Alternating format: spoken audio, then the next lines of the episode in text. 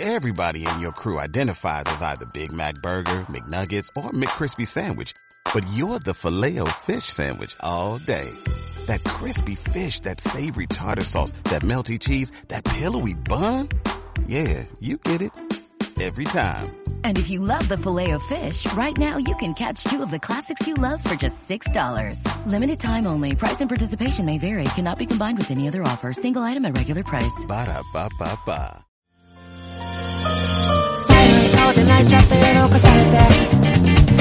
Bienvenidos a todos y a todas a KDJ Podcast. Bienvenidos a Konnichiwa desde Japón.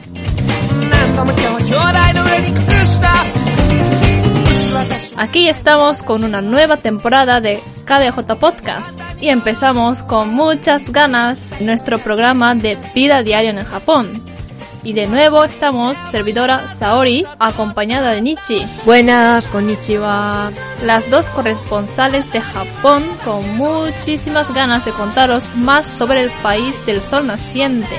Y en este primer programa de la tercera temporada hablaremos de cómo sacarse el carnet de coche y moto en Japón. ¿Qué diferente es sacarse el carnet de coche eh, y moto en Japón comparado con otros países? ¿Y es posible convalidar tu carnet de coche o moto en Japón? ¿Qué necesitas para ello? Y todo eso y más en el programa de hoy.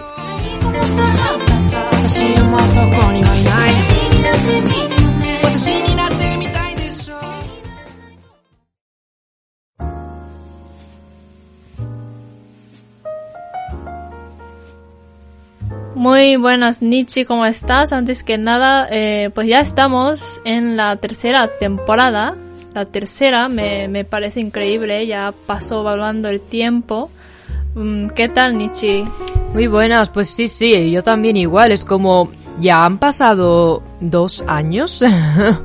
Ya, bueno, y sí, sí, dos, justamente dos, porque justamente empezábamos, empezamos el podcast creo que para octubre o así, o sea que ya ahora estamos en septiembre. sí. Dos añitos y ya la tercera temporada. Me parece increíble también cómo, Sí, sí, cómo hemos llegado aquí y todo el contenido que ha ido cre- ha ido increciendo, ¿no? Entonces, esto todo, muchas gracias a vosotros, oyentes, por, por todo el apoyo, porque sin vosotros esto no, no hubiese seguido. Arigato Mm, gozaimasu. agradecimientos y, y nada, empezamos con el Vida en Japón, que Vida Diaria en Japón, programa que, que la verdad es que muchos de los oyentes pues siempre tienen ganas, ¿no? De escuchar más sobre el Japón más, Sí, sí, claro. más diario, ¿no? No de una vista tan turística, sino ya desde la perspectiva viviendo, ¿no? En este país.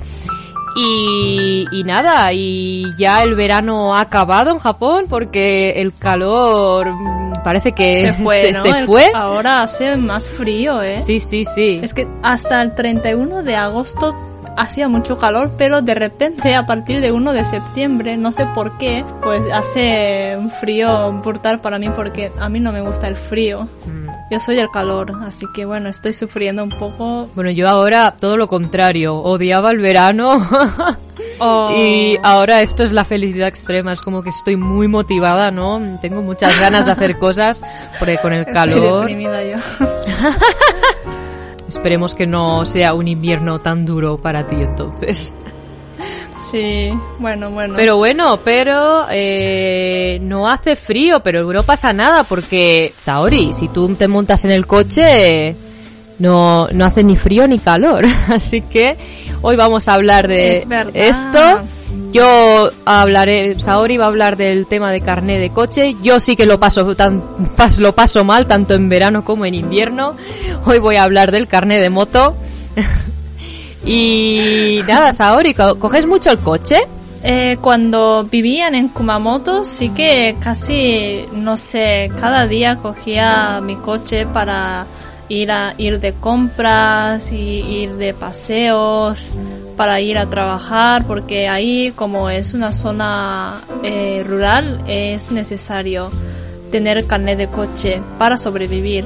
Pero ahora que estoy en Saitama no mucho, pero hemos traído nuestro coche que compramos en Kumamoto aquí Saitama y a veces los fines de semana, los fines de semana eh, pues sí, sí, conducimos el coche y es muy, muy práctico y Y pues sí, me alegro mucho de haber podido llevar nuestro coche desde Kumamoto a Saitama. Valió, la, valió mucho la pena. Y también val, mm, siento que valió mucho la pena sacarse el carnet de coche.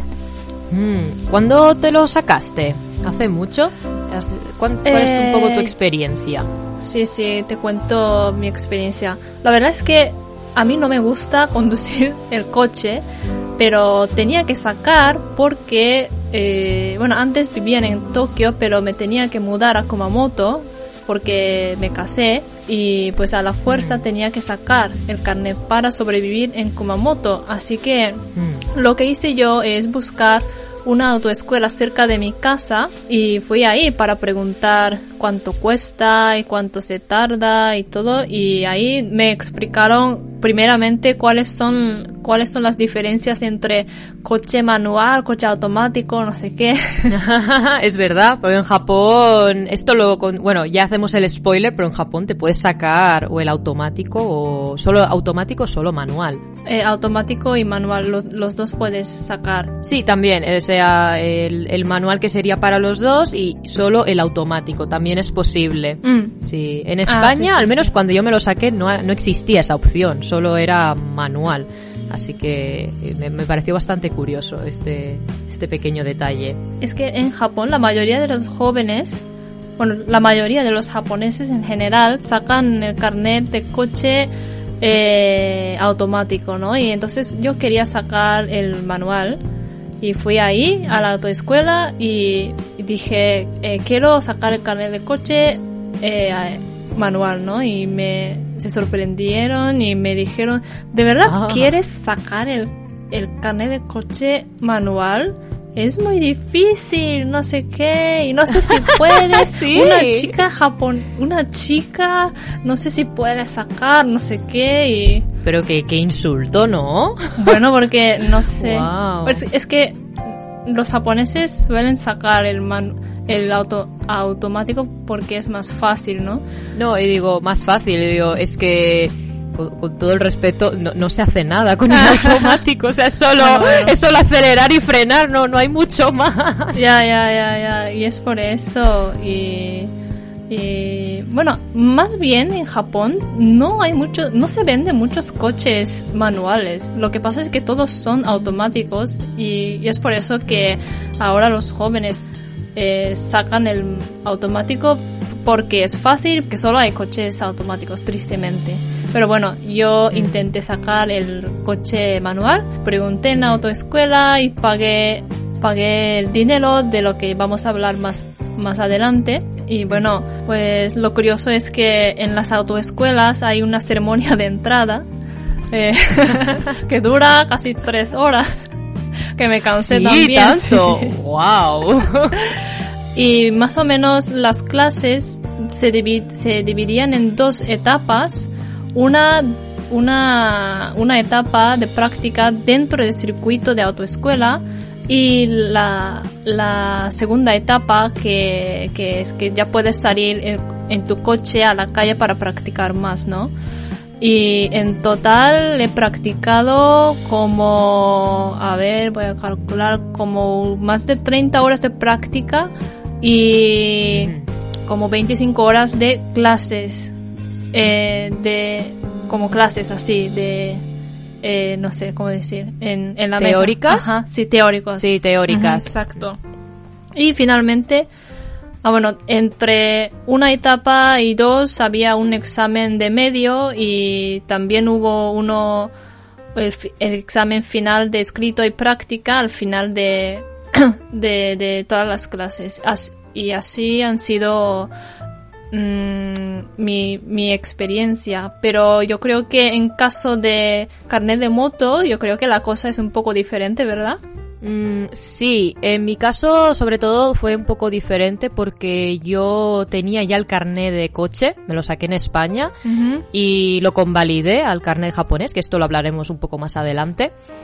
Y entonces, pues cuando tienes el carnet de Japo- el carnet de coche japonés, pues tú puedes eh, conseguir el carnet de moto sin eh, asistir a clases teóricas, eh, solo eh, a la parte práctica. Entonces todo lo que es la ceremonia de entrada, por ejemplo, o las clases teóricas, yo no lo tuve. Y, a- y viceversa también. Si te sacas antes primero el carnet de moto, tendrías tu ceremonia de entrada, tus clases teóricas y tus prácticas. Y luego, si después de sacarte el de moto quieres el de coche, también puedes acceder a la parte práctica directamente. Entonces, en mi caso, yo entré y pasé a las prácticas y también era como has explicado ahora, ¿no? En el coche tienes como dos partes, la primera parte, bueno, en japonés le llaman el primer dan, el segundo dan, que me hizo un poco de gracia porque parecía que estuviera hablando de, no Ah, sé, como se un- llamaba como un así. arte Sí. Como karate, Entonces me no parecía, i- ichi- sí, karate, sí, sí, ichi dan, ni dan, o sea, eh, primer dan y segundo dan, y me parecía un poco como karate, un arte marcial, qué curioso. Pensé lo Qué mismo. curioso, sí. Y el primer dan, ¿no? La primera parte eh, eran unas 12 prácticas, creo, si no recuerdo mal, y la segunda era unas 8 prácticas, un total de 20 prácticas, más o menos, bueno, sí, 20 horas en total. Pero eh, de estas 20 horas, al menos en moto, yo claro, por supuesto me saqué el de moto eh, manual, porque también estaba la opción de solo automático. Y yo me saqué, bueno, el manual y y era no- o sea no eran las 20 horas estas de prácticas no era todo con la misma moto había una una una práctica que era con automática que era como una especie de va- vamos a probar para que veas cómo Mm. funciona una moto automática Ah, sí, y sí. tres prácticas de simulación porque esto quizás Saori no, no sé si lo sabes pero en moto, en coche sí. Eh, haces prácticas dentro del circuito y en Japón hay circuitos dentro de la autoescuela y primero lo haces allí, ¿no? Y luego sales a la calle, ¿no? Me imagino. Eh, en el carnet de moto no te dejan, no puedes conducir fuera del circuito, no te dejan. Wow. Por ley es solo en circuito. Que esto a mí me dio un poco de impresión porque la, cuando me saqué el carnet y, conducí por primera vez, era la primera vez que conducía en moto por carretera y qué nervios. me dio un poco de impresión. Sí, sí, porque digo, a ver, he conducido en coche, pero y no de y bueno, me da un poco de impresión, ¿no? En moto ahí la primera vez, ala, ya ya puedes salir a la calle.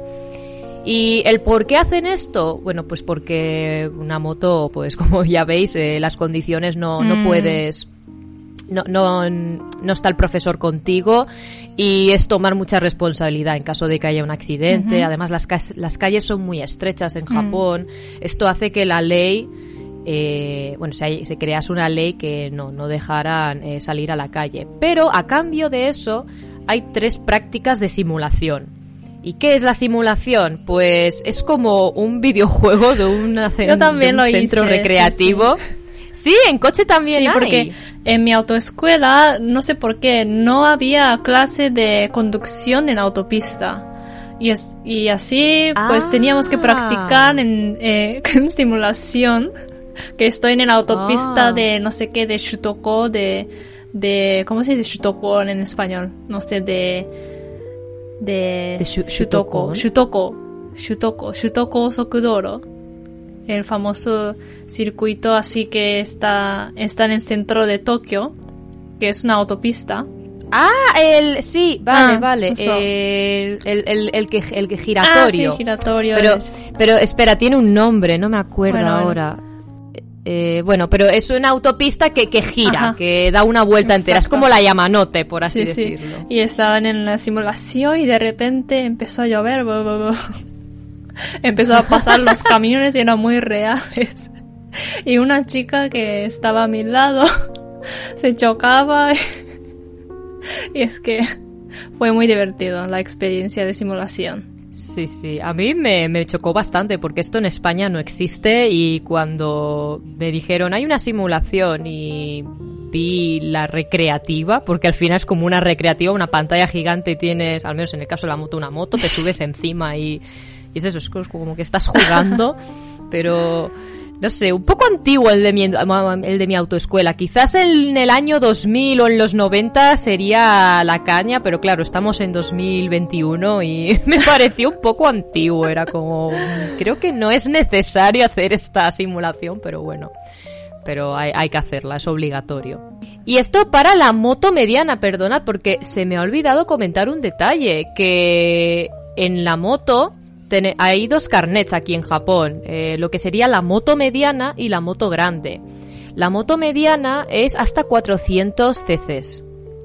Y cuando te sacas ese carnet puedes acceder al carnet de moto grande que ya es ilimitado.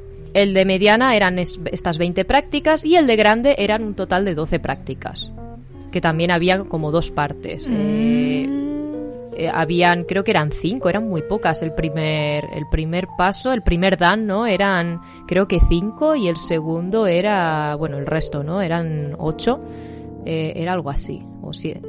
No, si eran doce, serían siete. Mm. Y pues hay gran diferencia entre estos dos dos tipos de carnet o, o sea, solo cambian el tamaño de moto o tienes algunas prácticas especiales para sacar el carnet de moto grande? Eh, no, solo cambia eh, el tamaño, bueno, el tamaño y la potencia, ¿no? De la moto. Eh, por supuesto, la, la, moto grande, por ejemplo, la de la autoescuela era de 700 cc's, pues comparado con la de 400 se nota que es mucho más potente, ¿no? O sea, la mínima que, que aceleras un poco, ¿no? Pues como que va, acelera muy, mucho más rápido y además pesa mucho más la moto. Eso, lo del tema del peso parece que no, pero también se nota bastante.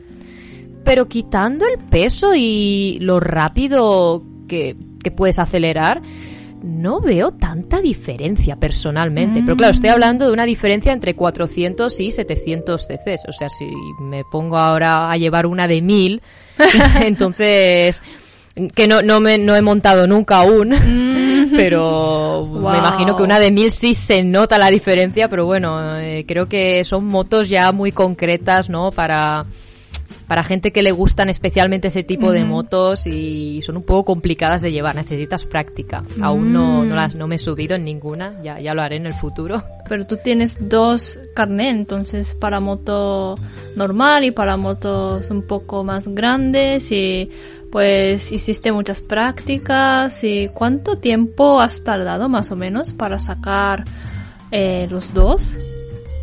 Sí, pues más o menos tardé cinco meses. Eh, tardé unos tres meses para el de moto mediana y luego otros dos meses para el de grande. Y esto eh, teniendo en cuenta que yo trabajo, ¿no? De lunes a viernes, el típico horario de 9 a 6, por así decirlo. Bueno, puedo entrar un poco antes, salir un poco antes. Esto tengo un poco de eh, flexibilidad horaria. Pero, pero bueno, que no es, uy, pues voy a hacer una práctica el miércoles a las 3 de la tarde porque no, no, no puedas ahora porque estoy trabajando. Así que, a pesar de tener un horario no laboral típico, eh, pude, pude conseguir sacármelo en, en cinco meses todo. Mm. Eh, contando no de lunes a viernes no por las tardes eh, o a primera hora y, sábados y domingos que normalmente en Japón hay, mucha gente apuntada mm. y todo el mundo hace el mismo horario de trabajo entonces es bastante complicado pedir cita no para para para este tipo de horario no si no, si eres estudiante y tienes más libertad, bueno, estudiante o un trabajo que, que, te da flexibilidad horaria, pues seguro que se hace, te lo puedes sacar mucho más rápido. Pero bueno, por tema de disponibilidad, pues yo tardé cinco meses. Wow, y entonces casi todos los fines de semana estabas en la autoescuela. Sí, más o menos cada oh. semana mínimo uno o dos horas estaba. Sí, sí, más o menos. Wow. Sí, porque al final fueron un total de 32 prácticas en total y creo que hice creo que hice una más porque hubo una parte que no me salió bien y la tuve, mm. tuve, que hacer una práctica más. Creo que al final hice 23 y claro, pues 23 semanas. Wow. más o menos, más o menos saliendo los cálculos y seguro que alguna semana no podría no no podía pedir cita porque o no había disponibilidad o yo estaba más ocupada entonces sí más o menos de ahí salen los cinco meses más cinco meses intensos no Sí, bueno, pero porque me quería sacar los dos carnets. Si solo quieres el de, me- el de moto mediana, ya te digo, en dos, tres meses te lo puedes sacar. Mm, bueno, trabajando en tres semanas también se puede sacar en tres meses, entonces está muy bien, ¿no? Sí. Sí, sí. Sí. ¿Y cómo fue en tu caso? En mi caso, como yo tenía mucha prisa porque ya me tenía que mudar a Kumamoto y em- empezar a conducir, entonces, eh, bueno, empecé a hacer prácticas eh, a mediados de agosto y tenía que sacar sí o sí antes del noviembre. Así que yo tenía eh, septiembre, octubre y la mitad de agosto, entonces dos meses y medio. Pero normalmente yo creo que se tarda más de tres meses o incluso hay algunos que tardan medio año porque eh, suspenden el examen. Pero como yo tenía mucha prisa, eh, pues intenté reservar con mucha antelación las clases los fines de semana. Bueno, yo también trabajaba entre, entre semana y solo tenía tiempo los fines de semana. Así que bueno, era una, una, una guerra, una competencia de pedir citas. Sí. eh, yo voy a pedir más y así con, con móviles siempre, así voy a reservar esta hora, no sé qué. Y bueno, eh, por suerte pude sacar, eh, pues, creo que justo antes de noviembre. Así que, muy bien. bueno, pero normalmente pues podéis estar, bueno, podéis ir más con calma. Normalmente yo creo que se tarda eh, como, bueno, cuatro o cinco meses así tranquilamente y no pasa nada. Y en caso, no sé si en caso de moto, pero en caso de coche, hay otra manera de sacar la carne de coche de manera más rápida, que es participar en un gashuku, que significa como, no sé cómo, cómo, cómo dirías en español este tipo. Sí, Gashuku es eh, eso en castellano, por así decirlo, son colonias que es como que vas a un sitio, ¿no? Durante dos semanas Ajá, y exacto. para hacer un, un curso intensivo. Ah, sí, sí, sí. Pero ta- también se traduce Gashuku como unas colonias, que como que te vas a un sitio, sobre todo en las excursiones para para los niños, se dice bastante. vale. Se va de Vale, se va de colonias, se va unos días. Pero bueno, un, un curso intensivo sería. Pero vas a un, el Gashuku aquí en Japón, vas a un sitio, ¿no? En concreto y solo es eh, conducir, ¿no? Sí, o sea, conducir, o estudiar y Sí, vas a, Mm. por ejemplo, bueno, en Tokio no hay sitio de gashuku, así que normalmente son, eh, suelen ser zonas rurales porque hay mucho espacio, eh, bueno, para montar un circuito de práctica y, y todo. Y entonces, bueno, la gente que tenga mucho tiempo, sobre todo los jóvenes o los, los niños recién graduados de instituto que tienen mucho tiempo y quieren sacar carnet, eh, participan en este tipo de eh, clases intensivo, intensivo, Inclu- intensivas. intensiva y pues van a una prefectura fuera de Tokio, por ejemplo la prefectura de Nagano, Niigata, no sé qué, alrededor de Tokio. Pero zona, qué lejos zona rural. Es que tengo una amiga que sacó la carnet en Gashuku cuando tenía 18 años. Ella creo que fue a la prefectura de Niigata. Y bueno, ella pasó como dos semanas ahí todos los días. O sea, por la mañana, eh, pues haciendo eh, clases teóricas y por la tarde todo el rato conduciendo. Y ahí, pues todos los días practicando, practicando y la sacó eh, solo por, por dos semanas y volvi- volvió a Mm. Tokio. Claro, duermen allí y todo. Ajá. Y bueno, vamos a hablar más, más adelante, pero el precio de Gashuku es más económico. Bueno, sale más barato que sacar carnet eh, yendo a las clases fi- los fines de semana. Y además se puede sacar muy rápidamente. Así que, bueno, muchos jóvenes optan esta opción de sacar carnet en Gashuku. Y bueno, hay este tipo de, sí, de sacar la carnet. Y tengo una pregunta por, eh, con esto del curso intensivo Gashuku. A ver. Que ha- hay, hay rum... Bueno, no sé si es verdad, porque en España hay bastantes de este tipo de rumores. También hay una especie de gashuku en España, un poco diferente, pero ahora te voy a explicar. Eh, en Japón está esta leyenda, ¿no? De que si vas a una gashuku es como que te están regalando el carnet de coche. O sea, que te lo están poniendo mucho más fácil de lo normal. Ah. Porque estás pagando, estás yendo al lugar, ¿no? A la Inaka, ¿no? A la, a la Sí, zona sí. rural. Y, y hay esta imagen de... Que, que lo ponen muy fácil para que la gente vaya allí, se lo saque y así ganar dinero. Porque en España hay bastante esta imagen en el tipo de sitios que es un poco gashuku, ¿no?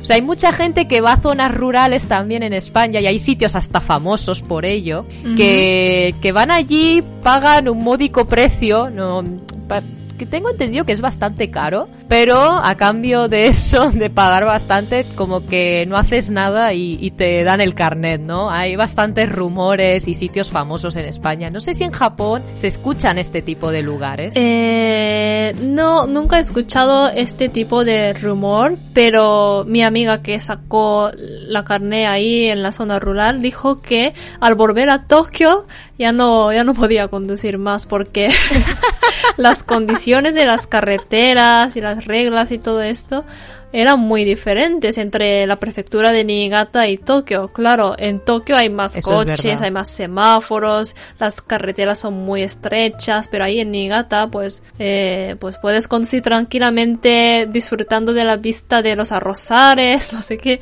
Así que, eh, Carretera libre para ti. Sí, no hay claro. coches. te puedes hacer es que drift, Tokio es no un sé. caos. Sí, es un caos. Así que. un caos completamente. A mí no me gusta nada conducir en Tokio. Siempre intento evitarlo. Voy por la autopista y que, que nadie me vea.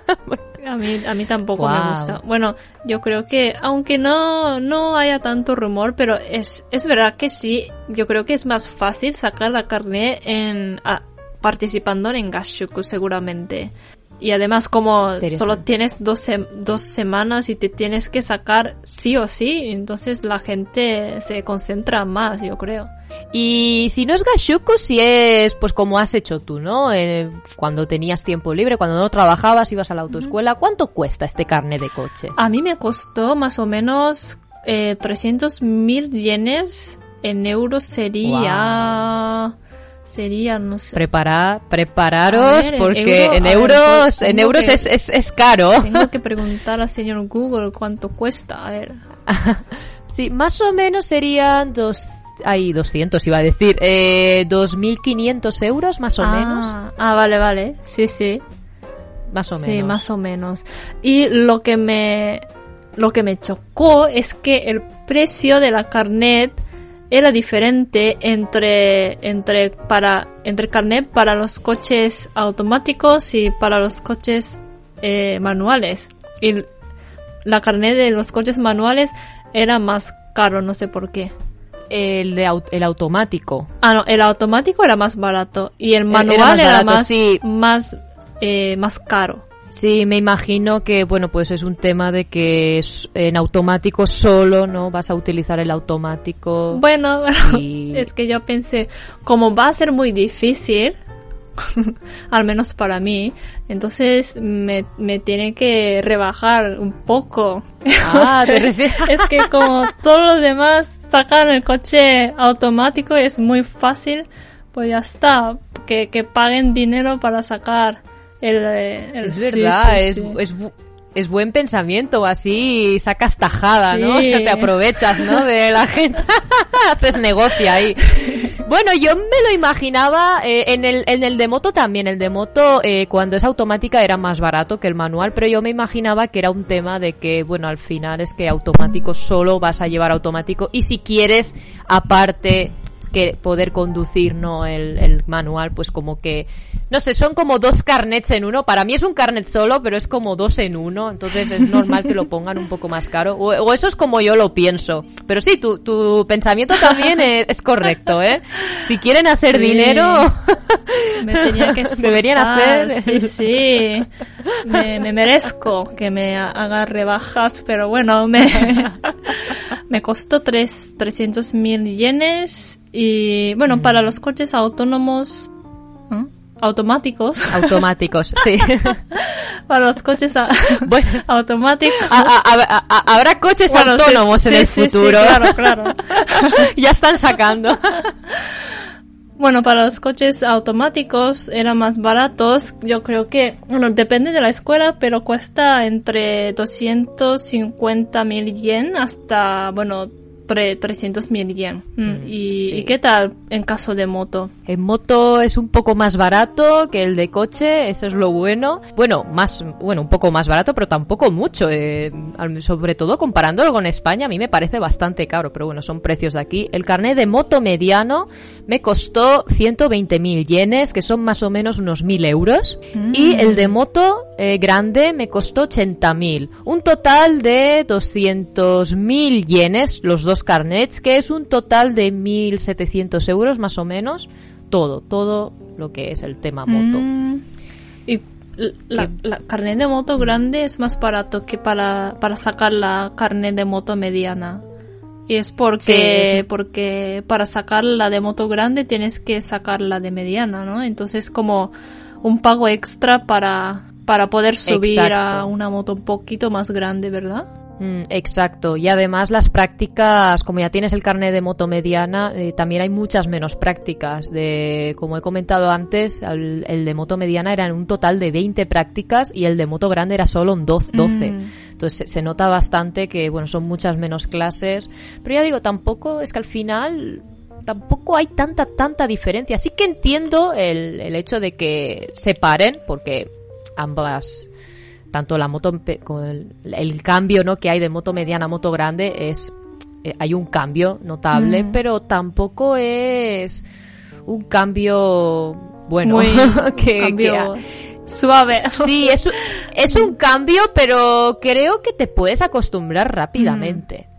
No, no es algo que, uff, es que si no sacas, si no haces muchas prácticas es imposible. Mm, Yo creo que, bueno, mm, bueno, a ver, eh, por ley son 12, pero yo creo que en menos prácticas se podría sacar. Pero bueno, está hecho así y Mm, también es negocio.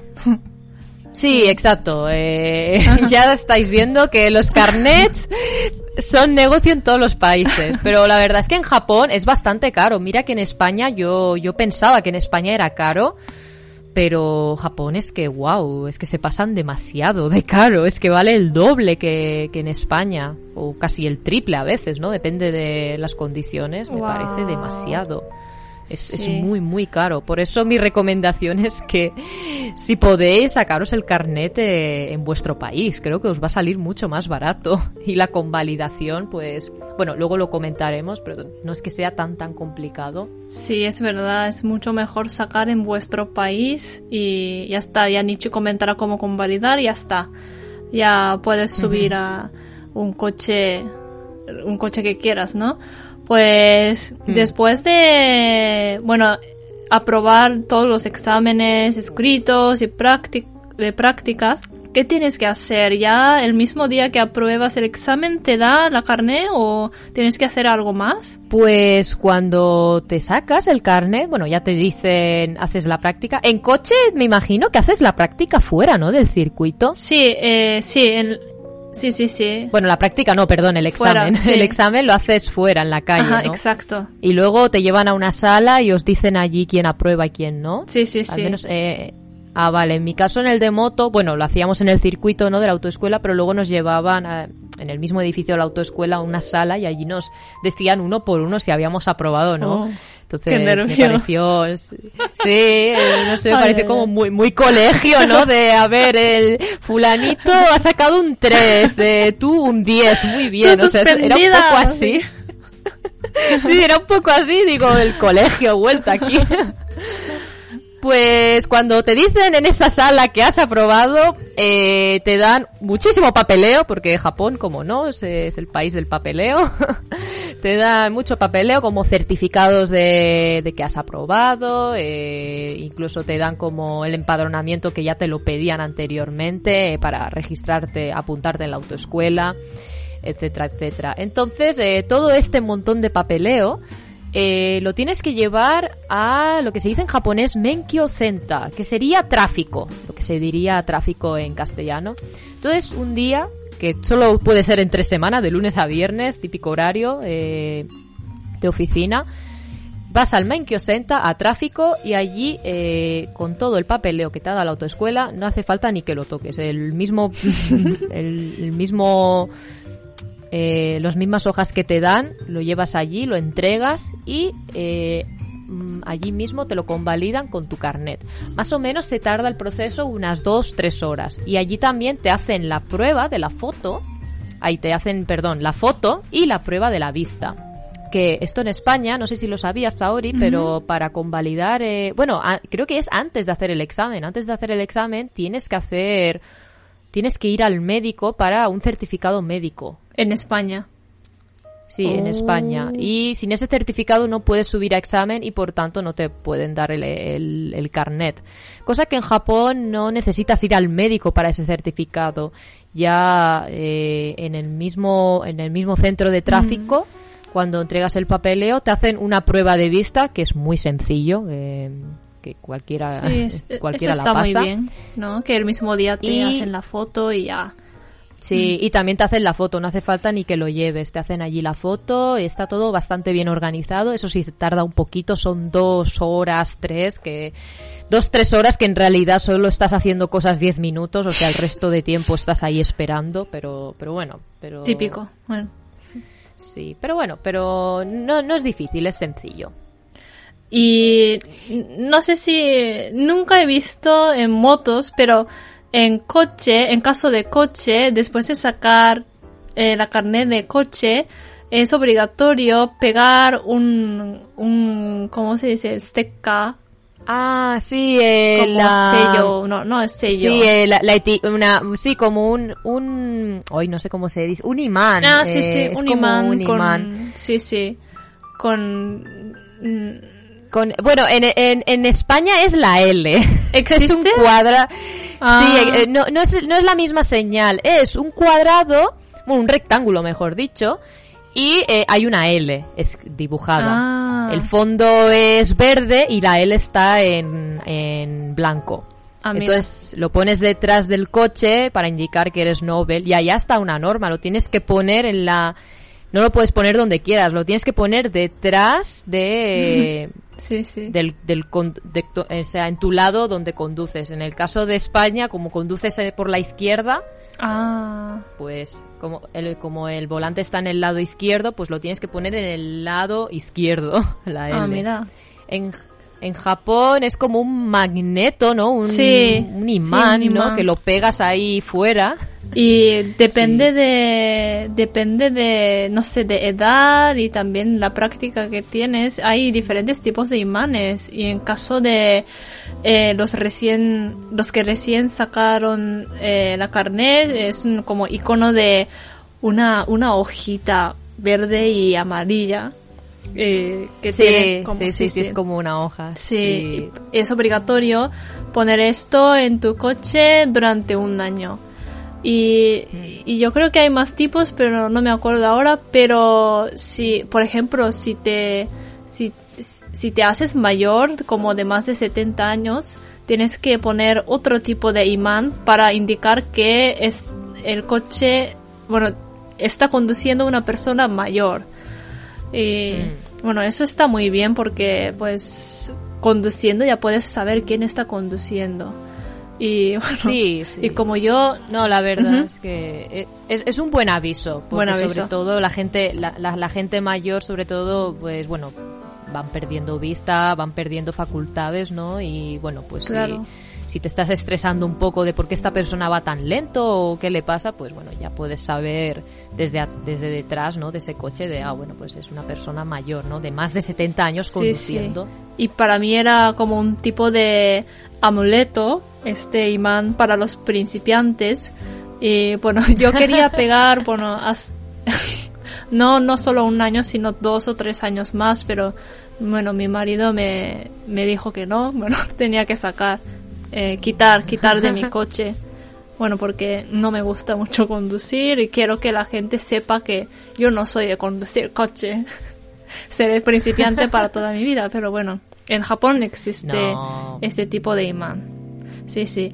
Sí. Y bueno, Pero, pero no, conduces muy bien, Saori. Yo, yo me he subido alguna vez, aún recuerdo, Ay, me he subido en tu coche, bueno, en el coche no de vosotros y conduce bien, conduce bien, Saori. bueno, es Os- que... le doy es el que aprobado. Tú no, tú no sabes mis primeros días, ¿no? tú, tú viniste a visitarme en el Kumamoto cuando ya estaba un poquito acostumbrada, pero bueno. Sí, sí. Bueno, no pasa nada. Las primeras veces siempre salen Bueno. mal. Yo también la he liado muchas veces. Las primeras veces que cogí el coche. Luego ya... Sí, sí, sí. Pero bueno, ahora vamos a hablar eh, de una cosa muy, muy importante que yo creo que os interesaría mucho, que es cómo convalidar la carnet española a la japonés, ¿no? Es que tengo curiosidad, ¿cómo hacer esto?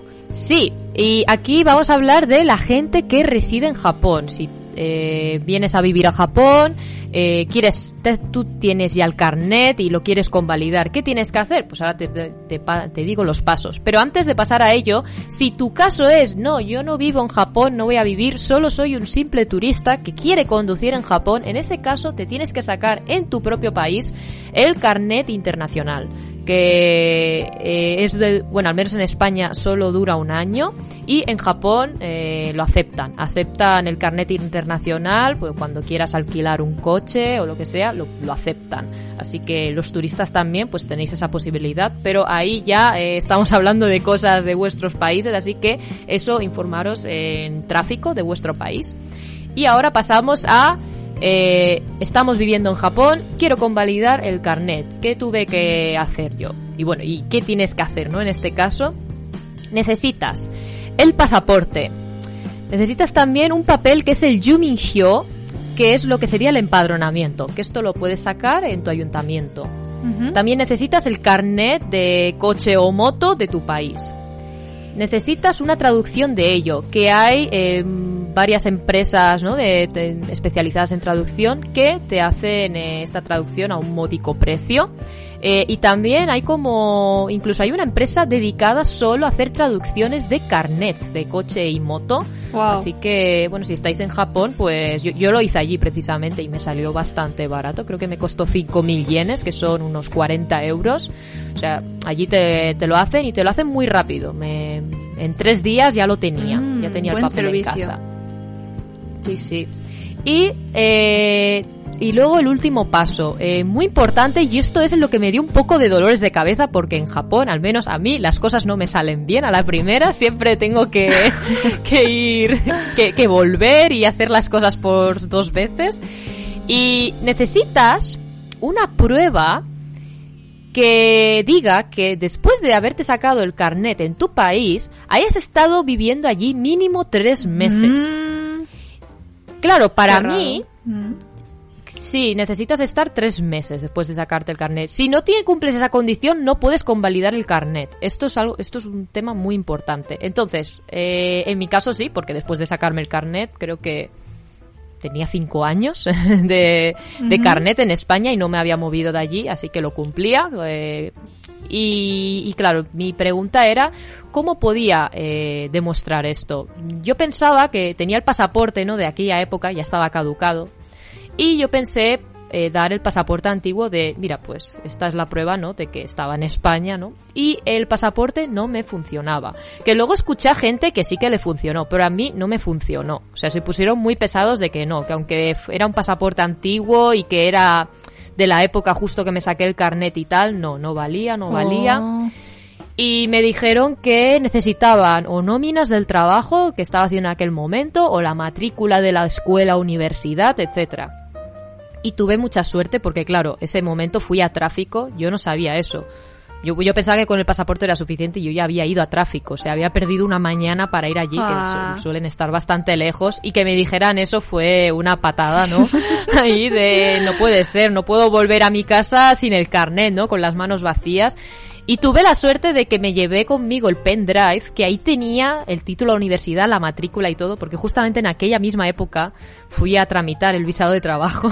Ah. Así que eh, mostré mi matrícula de la universidad de un año y con eso eh, funcionó. Y no tenía ni traducción ni nada, porque lo tenía en el pendrive ahí, o sea, simplemente había un convini cerca, lo fui a imprimir y lo entregué así tal cual. Le dije, no, es de la matrícula de mi universidad. Y bueno, estaban las fechas apuntadas y... ¿Y, ¿y no lo tenías que traducir al, al japonés? Eh, es que esta es la cosa que me dijeron, yo pensaba que sí, que haría falta, pero al final me dijeron que no. No sé si es porque como insistí mucho, ¿no? por Ah. favor, aceptadme el pasaporte. No sé si hicieron la vista gorda o es que realmente... Eso lo que no no lo sé. Sí, yo tampoco no estoy muy clara. Así que para aseguraros y que no os pase como a mí, ¿no? Eh, aseguraros de tener o una nómina del trabajo que hayáis estado haciendo o si eres estudiantes una matrícula y también una traducción. Que si es una traducción hecha por vosotros ya es válida, ojo. Lo que no es válido traducción eh, para vo- traducción hecha por vosotros es el carnet. El carnet sí que tiene que estar hecho por una empresa especializada. Tiene que tener Pero sello, de, sello, ¿no? De, Exacto. sí, sí. Sí, de traducción oficial. Pero la matrícula de la universidad o la nómina, si lo haces tú, no pasa nada, porque es una cosa tuya personal y, y no, Mm. no pasa nada. Entonces, eh, mucho cuidado con este paso, porque este paso eh, es como lo parece lo sencillo, pero tiene como su Sí, es que ellos ¿Su miran qué? detalles. Y bueno, sí. sí. Entonces, por eso os recomiendo matrícula o nómina. Y eh, ya está. Entonces, eh, pasaporte, empadronamiento, carnet de coche original, traducción del carnet y la prueba. Esta de los tres meses y ya está. Y ya queda pagar las tasas, que más o menos creo que me costaron, pero lo estoy haciendo muy de memoria, pero suelen costar unos 4.000, 5.000, o sea, unos 40, 50 euros más o menos. Ah, está muy bien. Y, eh, y aquí hay que, hay que comentar una cosa extra, y es que aunque tú lleves 5, 6 o 10 años de carnet en tu país, como lo has convalidado al japonés, para Japón es como, eres como un Nobel, eres como un principiante, entonces te obligan a llevar un año el, el imán este magneto que ¡Qué hemos bien! comentado antes. Sí, lo tienes que llevar un año que yo he de decir que fui un poco rebelde y Siempre lo eres.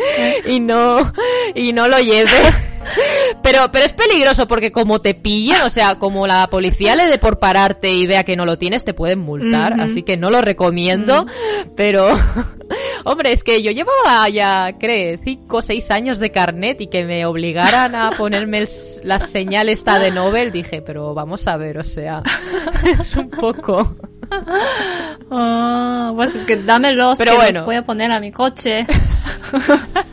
Saori va a tener un coche solo de esas señales por, por, por detrás, por delante, Sí, por claro. todo el coche estará Sí, enganchado. Sí, sí, sí, sí, claro. Mm, Otro dato importante y curioso es que si te sacas el carnet de coche en Japón y también en este caso lo convalidas, puedes eh, conducir una moto de hasta 50 cc en Japón, territorio japonés. En España es a partir de 3 años y era 125 cc si no recuerdo mal. En Japón, ya desde el primer día que tienes el carnet japonés, puedes conducir una moto de 50 cc. Es muy pequeña, pero bueno, algo, algo es algo. Sí. Es como una scooter, ¿no? sí, una scooter, sí, sí, sí. Mm, Y, eh, y luego el último punto, muy importante. Yo por ser española, bueno, más que española, al tener el carnet español, mejor dicho, eh, no necesitaba ni prácticas ni nada. Simplemente el papeleo que he comentado antes, entregarlo, pagar las tasas y ya está. Y bueno, esperar. Y con eso es suficiente. Pero, pero, sé que depende de la nacionalidad, bueno, nacionalidad o de dónde te hayas sacado el carnet, a veces te obligan a hacer prácticas y hasta un examen. mm, Es como que no te lo convalidan del todo, tienes que volver a hacer prácticas y examen. Yo sé, no sé todos los países, esto ya tienes que ir a tráfico en Japón y preguntarlo, pero por ejemplo sé que la gente que se ha sacado el carnet de coche en Estados Unidos y en China, sé que no te lo convalidan así tal cual, tienes que hacer un mínimo de prácticas y un examen final. Qué curioso. Yo me imagino, en China no lo sé, pero yo sé que en Estados Unidos no hace falta irte a la autoescuela para sacarte el carnet de coche. Ah, tengo entendido. Así que yo creo que tiene que ser algo de estos. Pero como en España es, tiene un sistema muy similar al de Mm. Japón, de vas a la autoescuela, tienes un examen práctico y, y teórico, pues yo creo que por eso te lo convalidan sin más. Ya, es verdad. Sí, sí, sí. Mm. Entonces, mucho cuidado sobre, bueno, España, lo- los que lo, lo habéis sacado en España, pues lo tenéis fácil. Eh, gente de más de Latinoamérica, no sé qué país eh, se puede hacer igual que en España o no. Esto ya lo tenéis que consultar. Ya, si llevan como el mismo sistema que Estados Unidos, quizá tenéis que, Mm. sí, sí, a- atender a un examen y prácticas. Pero bueno, ya no pasa nada, ¿no? Pues haces un poco de No examen nada, y sí. prácticas y ya está.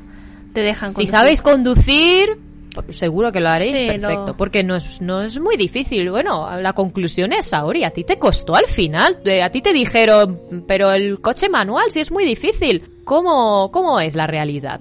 O sea, ¿te costó o no?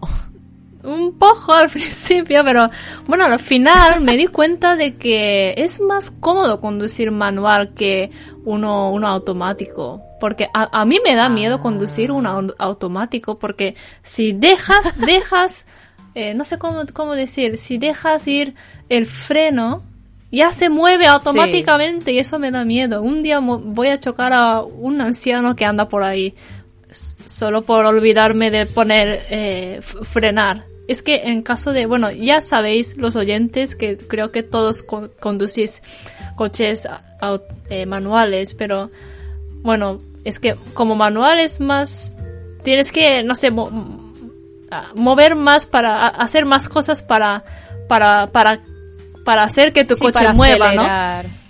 Y sí, entonces- tienes que poner marchas, porque aunque si lo tienes en punto muerto, ¿no? Por mucho que aceleres, no, no, no tira el coche, no se queda. Sí, y en automático mm, eh, aceleras y eso acelera. Y yo creo que en Japón hay muchos accidentes realmente de gente, sobre todo gente mayor que atropellan a gente porque sí, sí. y, y- te dicen que se han equivocado. A mí me da muchas veces la sensación de que eso es culpa de llevar un coche automático, porque al final es solo acelerar o Ajá. frenar y realmente no sé cómo, porque sinceramente yo he conducido automático también y hay que ser un muy torpe para equivocarse, ¿no?